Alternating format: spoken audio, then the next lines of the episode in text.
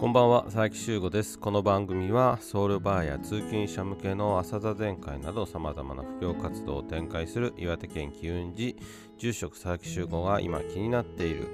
言葉や出来事などを紹介しながら人生を楽しく生きるコツを紹介する番組です。それではどうぞお楽しみください、えー、今日はですね、えー、仏教対話型 AI の話です。ムーンショットという言葉がありますけれども皆さんご存知でしょうか？ムーンショットっていうのは、まあ、実現すれば大きなインパクトが期待される、まあ、社会課題などを対象にした、まあ、目標やあ取り組み構想などを、まあ、国が取り上げて、まあ、サポートしていくというような計画です、まあ、そんな一つにですねブッダボットの開発というものが注目されています、まあ、ブッダボットというのはですね、まあ、人生の悩みを相談すると、まあ、お釈迦様の言葉で回答してもらえるという仏教型の AI、まあ、人工知能です。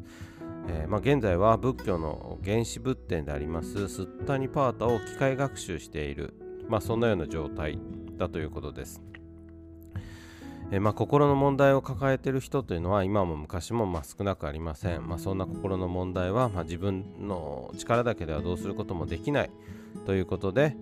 まあえー、ブッダポットのようなですね、まあ、伝統的な知恵を借りながらですね、まあ、人々を心をサポートしていくという必要があるのは、まあ、疑う余地はありません。えー、まあ、こういった動きにはまあですね、まあ、宗教界もいろんな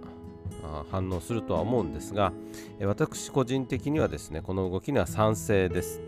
AI がですね、まあ、人々の不安やあ悩みみたいなのを解消するお手伝いができるようになるということはま好ましいことですし、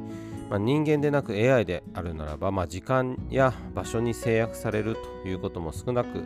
なるでしょう、ま、いつでもどこでもま相談ができるようになるということですね。もちろん人それぞれの悩み苦しみにですね的確に答えるように答えることができるようになるというのは、まあ、いくつものハードルがあるとは思いますけれども、まあ、それは人間が答える場合も同様です。まあ、つまり、まあ、単純な作業などで現在はロボットが利用されていますけれどももう少し高度な人の悩みや心の問題についても AI が利用されるということは、まあ、時間の問題だというふうに考えます。まあ、こういうニュースに好意的なことを言うとですね、まあ、人間のお坊さんは必要なくなってしまうのではないかというふうに考える方もいらっしゃるかもしれませんがそれはま人間というのを非常に低く見つ見積もりすぎているんじゃないかなというふうに思っています。まあ、人間っていうのはそもそもま不思議な存在だし、まあ、理性的ではないし、まあ、理屈や損得といったものを超える存在です。例えばまあ損をするようなことがあっても行動するということはあります。例えば死ぬことが分かったとしていても何かの行動をとってしまう。まあそんなことがあるぐらいですね人間の幸せとか人間がこうあるべきだっていうことを簡単に定義することはできません。で人間の心の問題っていうのは複雑ですし、まあ、それをロボットであれ人間のお坊さんであれ解決できるというのは、まあまあ、人間っていう存在がですねまあ、例えば損得だけで動いてるっていうふうに考えれば確かに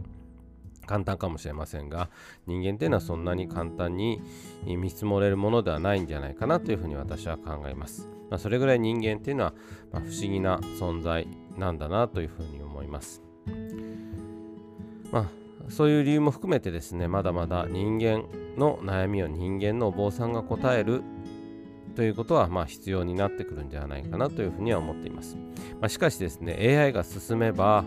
あ人間でなくてもいいという人も出てくるでしょう。つまり AI が、え、もっと皆さんの心の問題悩みに答えてくれるというふうになれば、え、それは AI が答えてくれればいいですという人も多くいると思います。もっと言えばですね人間のお坊さんは信用できない。ロボットのお坊さんの方が人間らしくていいというふうに考える人も出てくるかもしれません。まあね、もしかしたら今もそういうふうに思っている方も少なくないんではないかなというふうには思っています。まあそんなね、え、AI が皆さんの悩みや心の問題を解決してくれるとそんな時代もまっすぐそばに来ているかもしれません。えー、今日もお話をお聞きいただきましてありがとうございましたぜ。ぜひ番組のフォローをお願いします。メッセージは Twitter 集合の部屋でツイートもしくはインスタ、Twitter など、えー、ダイレクトメッセージをしていただけるとありがたいです。今日もお聞きいただきましてどうもありがとうございました。それではまたお会いしましょう。さようなら。